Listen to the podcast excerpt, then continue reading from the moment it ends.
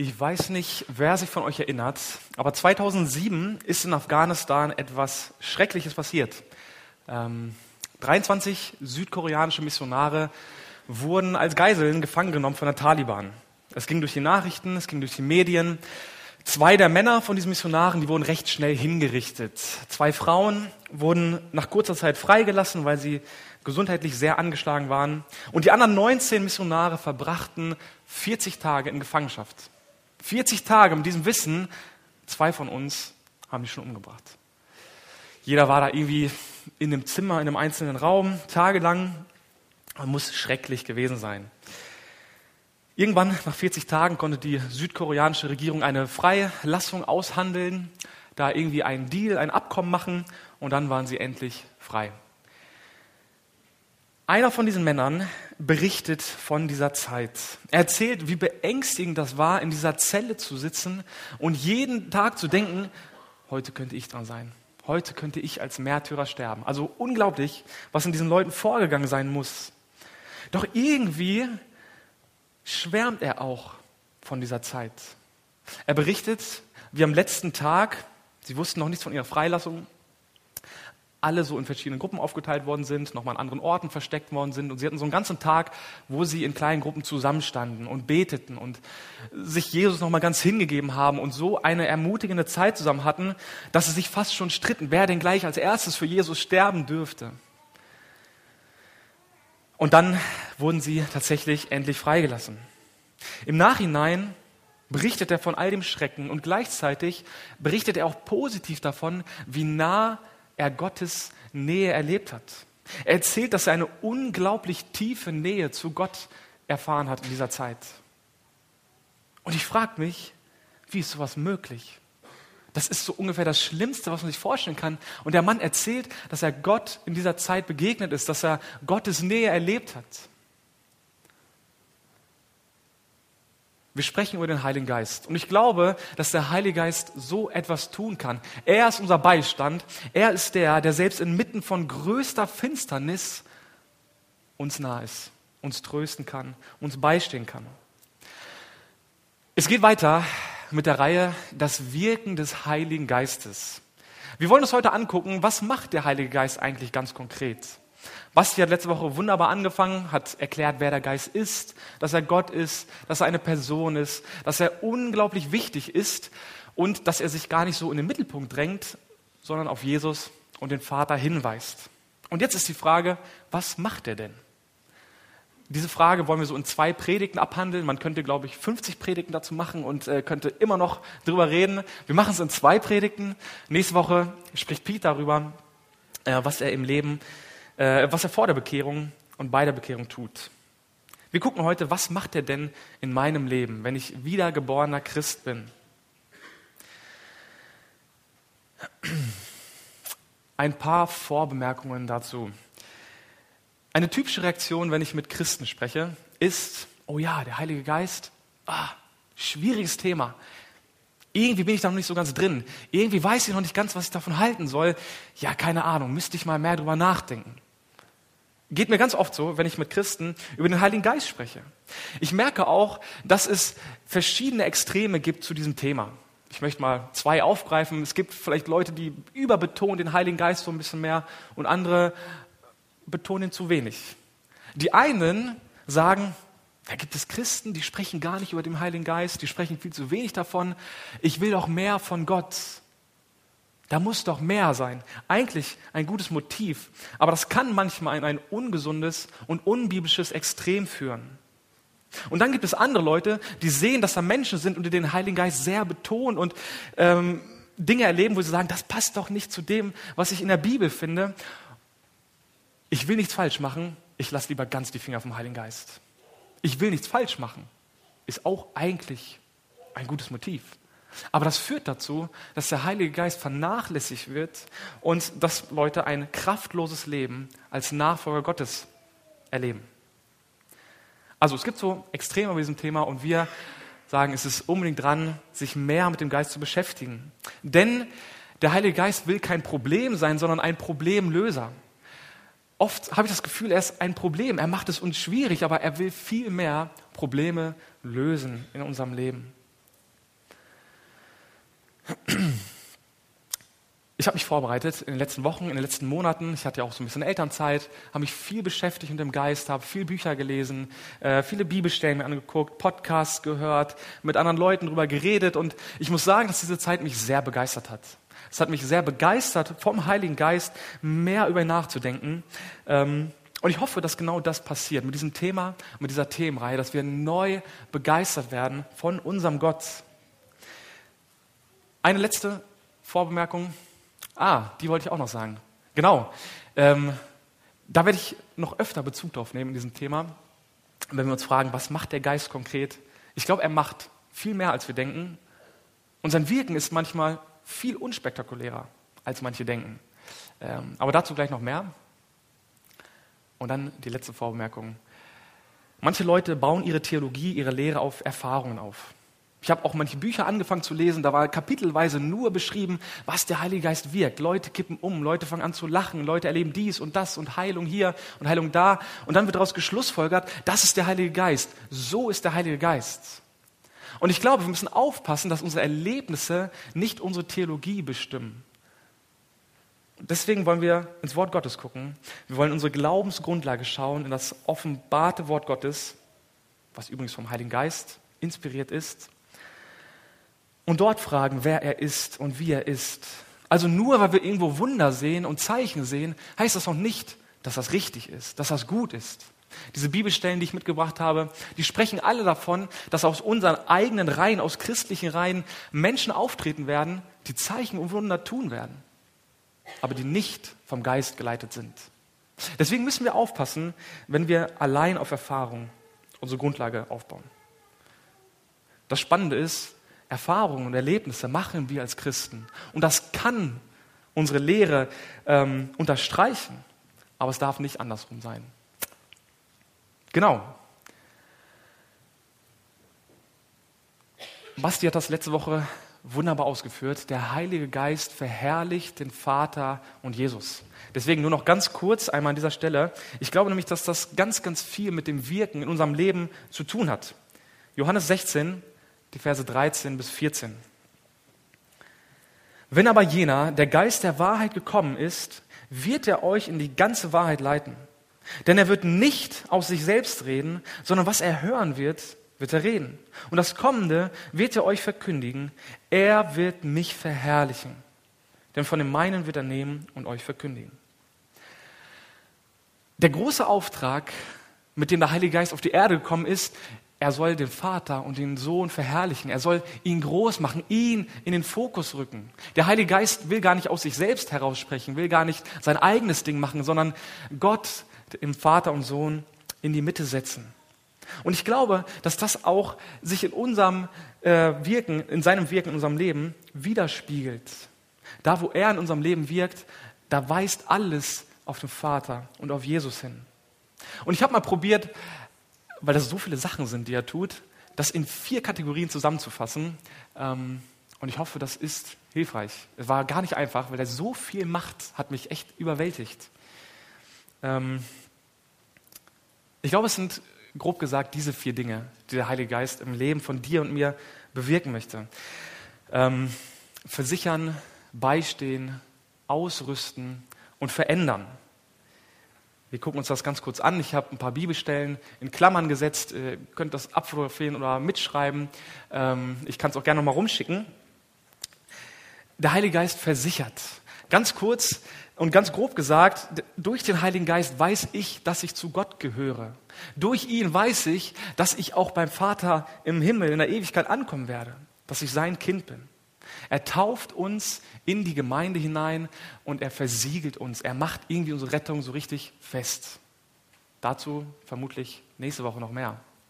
Dann ist er unser Beistand, der uns beistehen will. Das heißt, er selbst ist in uns. Er will uns ermutigen, ermahnen und trösten. Er ist der, der uns an das Wort Gottes erinnert, der das Wort Gottes lehrt. Er steckt hinter der Inspiration der Bibel und hilft uns auch, die Bibel zu verstehen. Also der Geist will uns zum Wort führen und an die Worte Gottes erinnern.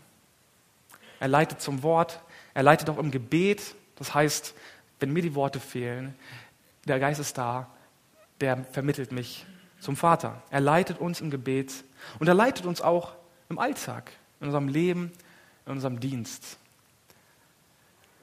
Dann ist er auch jemand, der uns nicht nur beisteht, der irgendwie ganz nett ist und immer bei uns ist, sondern er ist auch jemand, der uns ausrüstet für ganz konkrete Aufgaben. Er gibt Gaben. Auch dazu kommt noch mal eine Predigt. Er gibt Kraft zum Zeugendienst. Er ist nicht eine mystische, undefinierbare Kraft. Er ist die personifizierte Kraft Gottes. Die Kraft Gottes in Person, der in uns wirkt und uns stärken möchte, damit wir mutig und fröhlich Jesus bekennen können. Er ist der, der uns befähigt zu lieben. Die Liebe Gottes ist durch ihn ausgegossen in unser Herzen. Also der Heilige Geist stattet uns mit allem aus, was wir brauchen fürs Leben. Und er ist der, der uns nicht so lässt, wie wir sind, sondern der uns umgestalten will, der uns Jesus ähnlicher machen will, der unser Gewissen lenkt und der Heiligung und echte Frucht in uns bewirken möchte. Ich glaube, zu jedem von diesen Punkten könnte man eine Predigt halten. Äh, ich wollte das einmal als Übersicht weitergeben, nachher blende ich das nochmal ein und ein paar Punkte aufgreifen und da tiefer darauf eingehen. Der Heilige Geist ist von Anfang bis zum Ende unglaublich aktiv in unserem Leben. Ohne ihn wären wir aufgeschmissen. Wir brauchen den Heiligen Geist. Damals, kurz vor der Himmelfahrt, da sagte Jesus zu seinen Jüngern, wartet hier, bis der Heilige Geist kommt und dann werdet ihr meine Zeugen sein. Dann geht es los. In anderen Worten sagt Jesus, ihr braucht den Heiligen Geist. Vorher passiert hier nichts. Wartet auf den Geist und dann geht es los. Wenn wir sagen, wir brauchen den Geist nicht, der Geist ist nicht so wichtig, dann läuft da was falsch. Wir brauchen ihn in unserem ganzen Leben. Jeden Tag brauchen wir ihn. Er steht uns täglich zur Seite. Er bringt uns überhaupt in die Gegenwart Gottes. Er rüstet uns aus. Er verändert uns. Er gibt uns die Kraft für das Leben. Wenn du den Heiligen Geist hast, dann kannst du eigentlich nicht der gleiche bleiben. Er hat so viel vor in deinem Leben. Er tut viel mehr, als viele von uns denken. Und wenn ich das so angucke, dann ist das vielleicht viel unspektakulärer, als manche denken. Lass uns mal ein paar Punkte konkreter angucken. Der Heilige Geist ist Gott in uns. Johannes 14, Vers 15 bis 18. Kurz vor seinem Tod spricht Jesus ganz, ganz viel über den Heiligen Geist. Deswegen lest unbedingt mal Johannes 14 bis 16. Da kündigt er ihn an und erzählt ganz viel von ihm. Johannes 14, Vers 15 bis 18. Wenn ihr mich liebt, so werdet ihr meine Gebote halten. Und ich werde den Vater bitten, und er wird euch einen anderen Beistand geben. Also bisher war Jesus der Beistand. Ich werde euch einen anderen Beistand geben, dass er bei euch sei in Ewigkeit, den Geist der Wahrheit, den die Welt nicht empfangen kann, weil sie ihn nicht sieht, noch ihn erkennt. Ihr erkennt ihn, denn er bleibt bei euch und wird in euch sein. Der Geist ist Gott. Und Gott ist ewig. Und Gott will ewig in uns sein und bei uns sein. Ein paar Verse später, in Vers 23, da spricht Jesus davon, dass er mit dem Vater durch den Geist in uns Wohnung nehmen möchte. Ich weiß nicht, ob ihr mir das erklären könnt, wie das funktioniert. Dass Gott durch den Geist in uns wohnt. Aber die Bibel spricht davon, und das ist eine gewaltige Botschaft, die unser Leben als Christen so verändern kann und soll. Gott in uns. Wir sind Gott unglaublich nah. Der Gedanke ist mir, glaube ich, am größten und am schönsten geworden in dieser ganzen Vorbereitung. Ich bin Gott unglaublich nah. Wenn ich an den Vater denke, dann denke ich an diesen gewaltigen Gott, an diesen herrlichen Schöpfer auf dem Thron, diesen Gott, den wir als Majestät anbeten, wo man niederfallen möchte, wo ich mir die Engel um seinen Thron vorstelle. Diesen gewaltigen Gott habe ich vor Augen. Und dieser Gott wird mir nahe durch Jesus. Er wird Mensch, ich kann ihn mir noch besser vorstellen, wird irgendwie noch greifbarer. Aber wenn ich auf den Geist schaue, dann sehe ich, wow, Gott lebt durch den Geist in mir. Der ist viel näher, als ich dachte. Der allmächtige Gott nimmt Wohnung in mir. Er selbst ist der Beistand. Durch ihn haben wir einen direkten Draht zum Vater. Ich weiß nicht, ähm, wahrscheinlich hat keiner mehr so ein Telefon, aber ähm, ich fand es schön, das Bild. wenn wir irgendwo anrufen, an einer wichtigen Stelle, ein wichtiges Amt und da irgendwas klären wollen, dann ist man manchmal ewig in so einer Warteschlange. Ganz, ganz anstrengend. Irgend so eine klimperte Melodie im Hintergrund und man wartet und wartet und wartet und es passiert nichts. Und irgendwann nach Stunden kommt man durch und dann hat man manchmal das Gefühl, dass sie gar nicht mit dir sprechen wollen. Dass sie sich auch nur schnell loswerden wollen. Oder habt ihr schon mal probiert, bei Olaf Scholz, unserem Bundeskanzler, eine Audienz zu bekommen? Oder beim Papst? Wichtige Männer, die was zu sagen haben. Das ist unmöglich, da durchzukommen, diese Männer zu erreichen. Wie unglaublich ist das, dass wir jederzeit rund um die Uhr einen direkten Draht zum Schöpfer des Universums haben. Da ist keine Warteschlange, da ist kein, äh, keine unmögliche Blockade, sondern er selbst lebt in mir. Ich kann rund um die Uhr ihm begegnen. Und das macht mir Trost, das macht mir Mut, dass er selbst in mir ist und ich jederzeit kommen kann. Der Geist ist Gott in uns. Der Heilige Geist ist unser Beistand. Äh, ich würde gerne das Wort mal erklären, was da steht. Parakletos steht im Griechischen. Das setzt sich aus Para und Kaleo zusammen, äh, was nahe und rufen bedeutet. Das heißt, der Heilige Geist ist jemand, der äh, nahe herbeigerufen wurde, der zur Unterstützung dazugerufen wurde. Deswegen wird das in der Bibel auch mit Beistand übersetzt, mit Helfer, mit Mittler, mit Tröster, mit Stellvertreter. Je nach Bibelübersetzung kann man diesen Begriff so übersetzen. Und alles geht so in die gleiche Richtung. Ähm, da ist jemand, der zur Hilfe dazugerufen wurde, jemand, der vermittelt, jemand, der beisteht, jemand, der äh, Gutes tut. Vielleicht kennt ihr dieses Verb Parakaleo. Also wenn in eurer Bibel äh, äh, ermahnen oder ermutigen oder trösten steht, dann steht ganz oft dieses Verb dahinter, Parakaleo. Das ist mit dem Parakleten, mit Parakletos äh, verwandt. Und das hat immer die gleiche Ausrichtung, egal wie die Situation ist. Äh, wenn ich das tue, dann bringe ich jemand in eine gute Richtung. Ich helfe jemand, dass eine positive Wirkung erzielt wird. Und das ist genau das, was der Geist tun möchte. Wenn er in deinem Leben aktiv ist, dann will er dir beistehen. Dann will er ermahnen, wenn du auf dem falschen Weg bist. Wenn da Sünde ist, dann will er das ansprechen. Wenn du traurig bist, dann will er trösten. Dann will er stärken, dann will er aufrichten. Dort, wo du Ermutigung brauchst, dann will er ermutigen, dass du dran bleibst. Das ist unser Beistand. Als ich da so drüber nachdenke, dachte, musste ich an Herr der Ringe denken.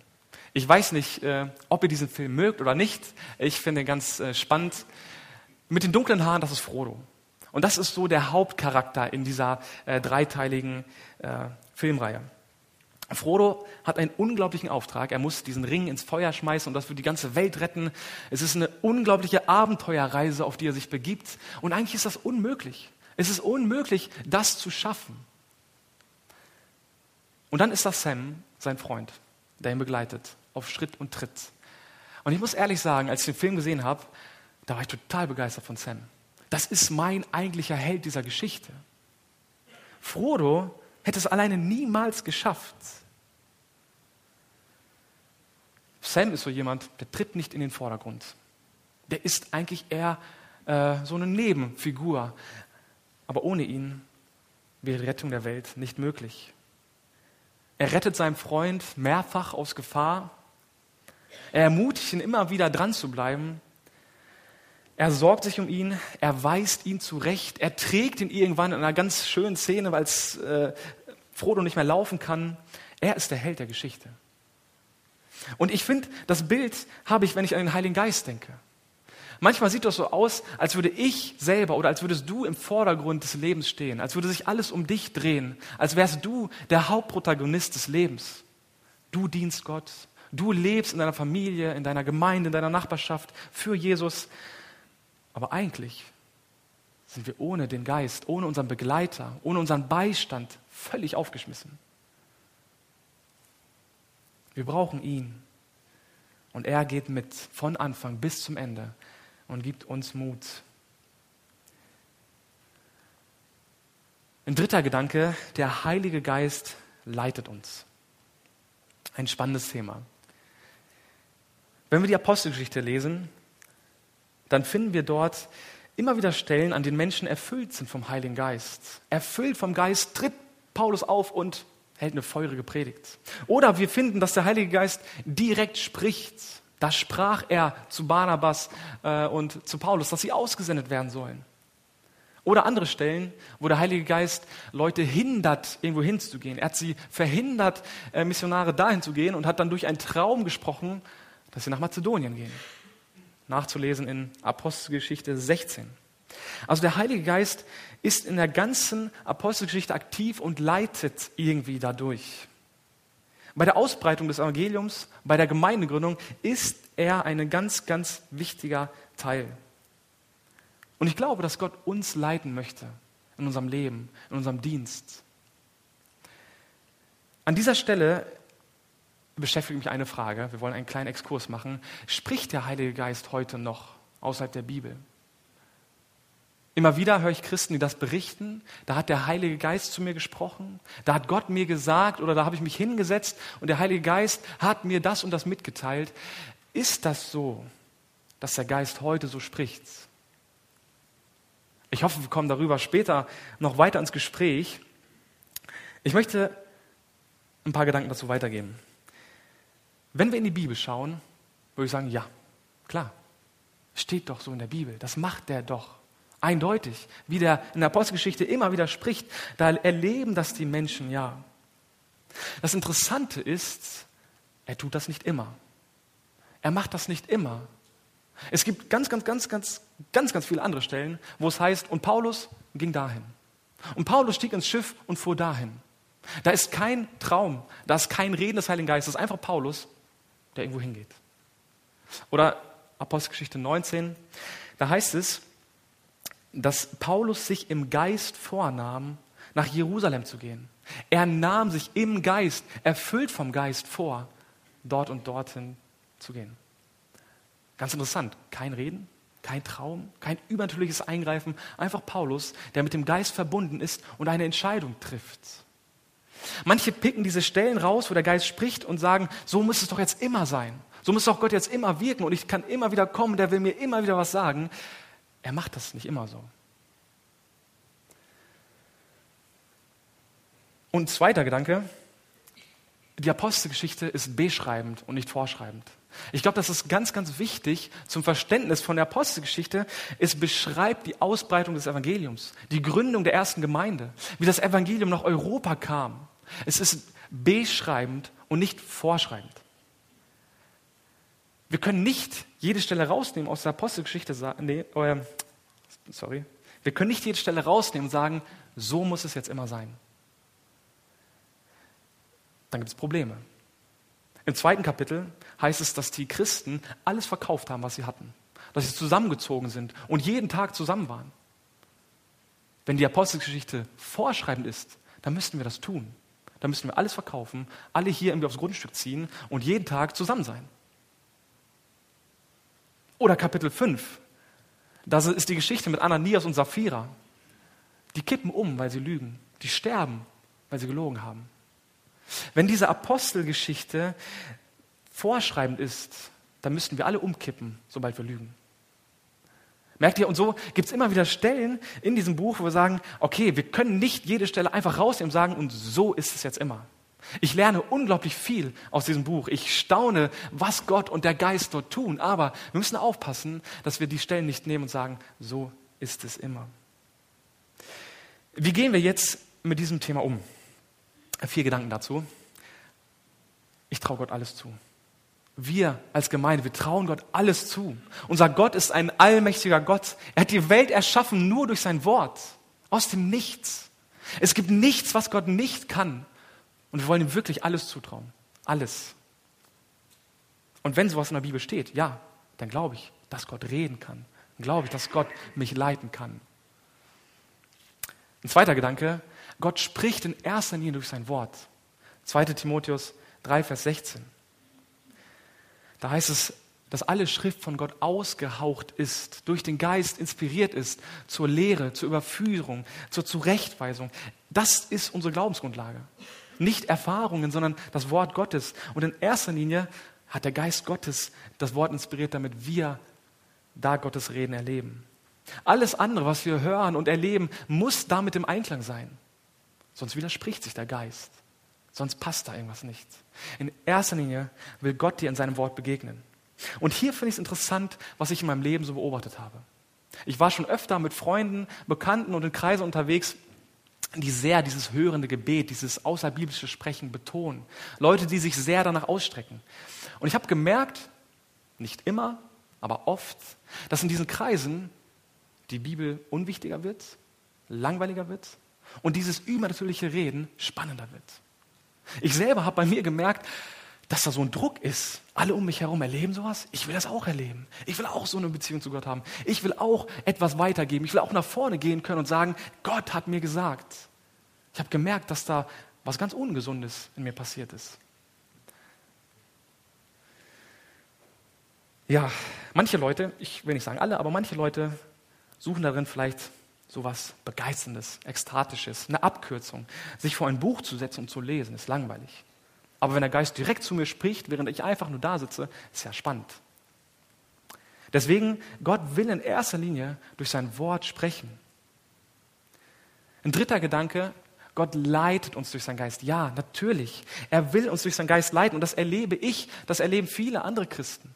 Ich möchte ein paar Beispiele erzählen, wie ich das erlebe.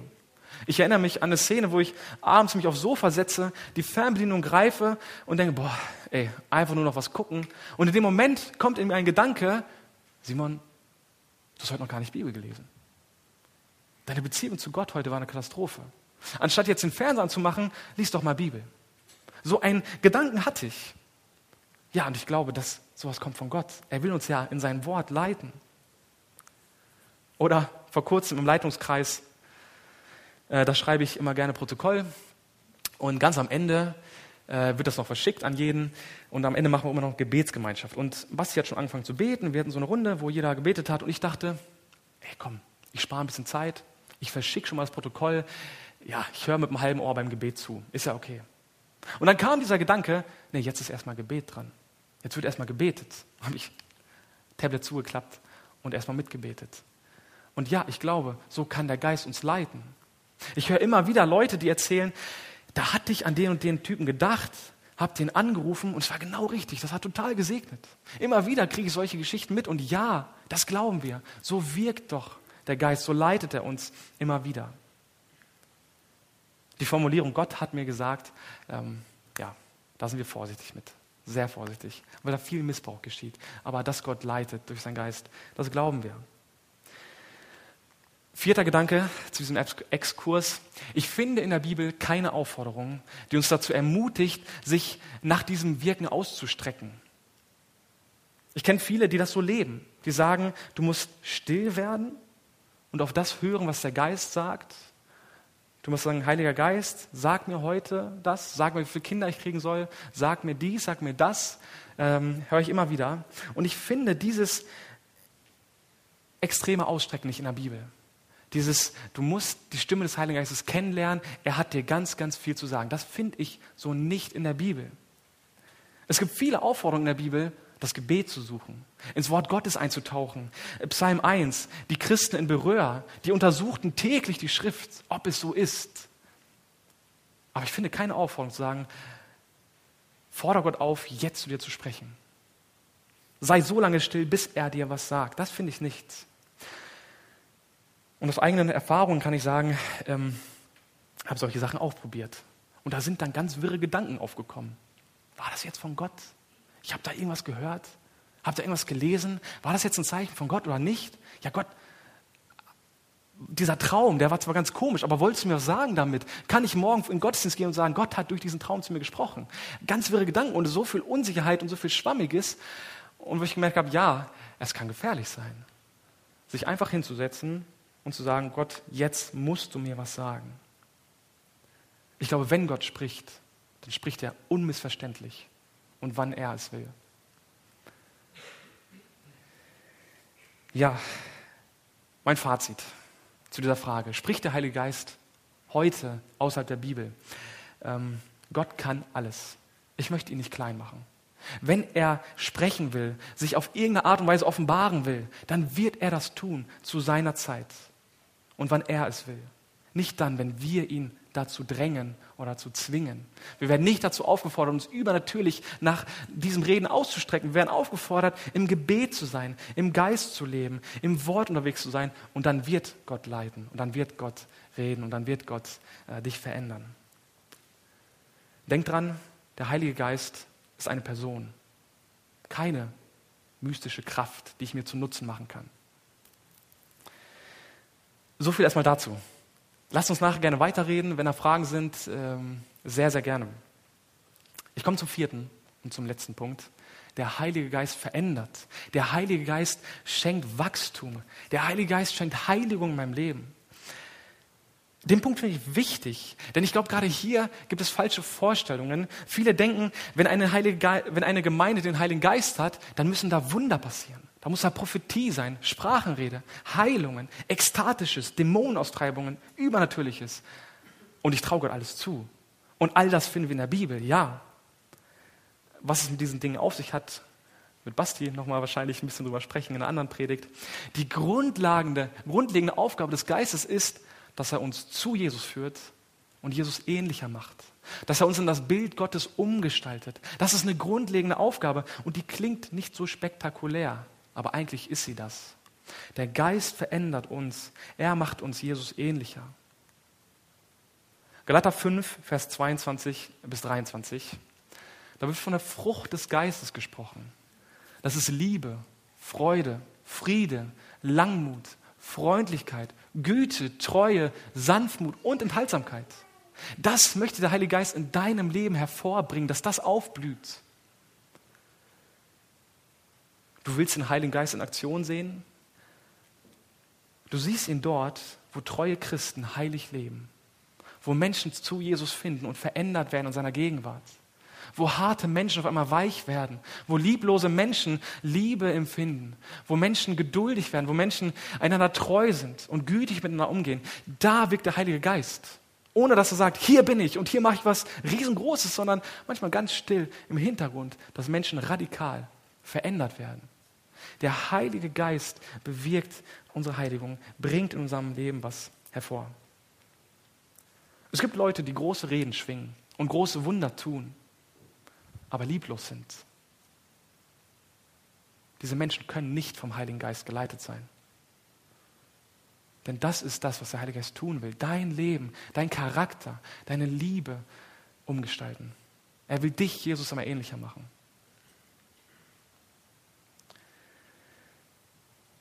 Ich finde es manchmal schade, wenn mir oder unserer Gemeinde gesagt wird, ihr vernachlässigt den Heiligen Geist. Ich möchte das ernst nehmen und ja, vermutlich könnten und sollten wir noch viel mehr über ihn sprechen, weil er so begeisternd ist. Aber ich sehe den Heiligen Geist in unserer Gemeinde. Ich sehe ihn am Werk in vielen Gesichtern, die hier vor mir sitzen. Ich sehe, dass Gott schon unglaublich viel in unserem Leben getan hat und ich wünsche mir, dass er noch viel mehr tut. Ich sehe den Heiligen Geist in unserer Gemeinde wirken. Ich fasse das nochmal zusammen. Der Heilige Geist macht unglaublich viel, viel mehr als wir denken. Und ich hoffe, dass uns das herausfordert, heute Morgen ihm Raum zu geben, seinem Wirken in unserem Leben Raum zu geben. Er hat uns hineingetauft in die Gemeinde. Er zeigt uns, dass wir Gottes Kinder sind. Er steht uns bei jeden Tag des Lebens. Es ist nicht nur so, dass wir ab und zu mal mit einer Predigtreihe uns mit ihm beschäftigen, sondern jeden Tag in deinem Leben ist er da. Er führt dich zum Wort Gottes. Er leitet dich im Alltag, im Gebet.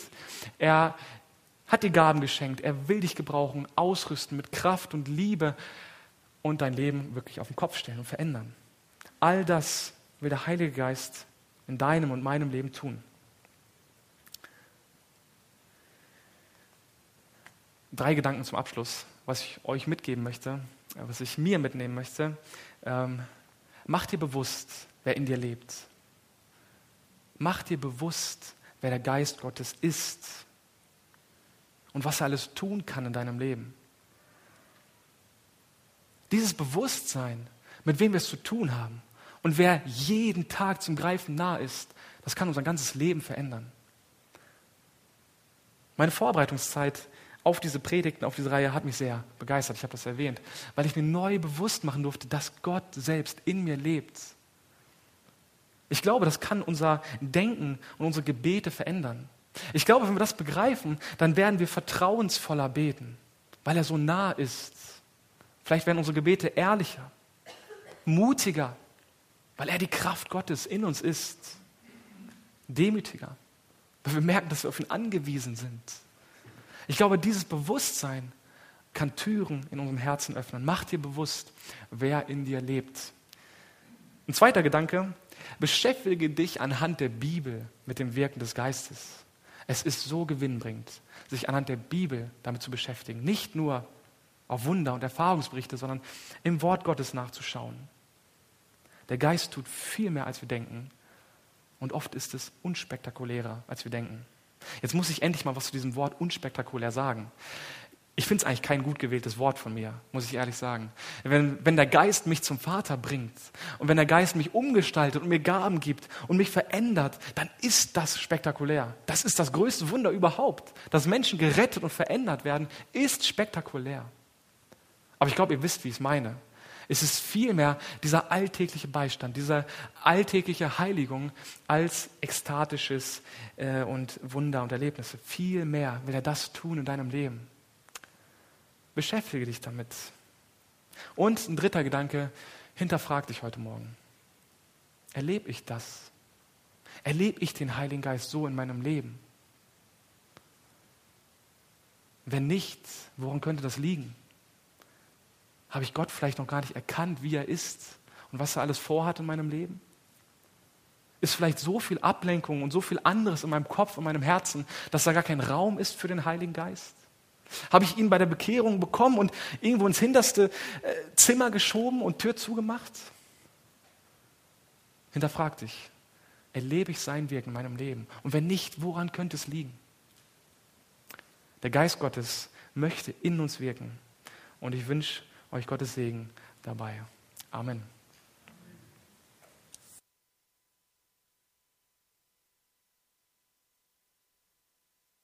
noch beten. Ja, können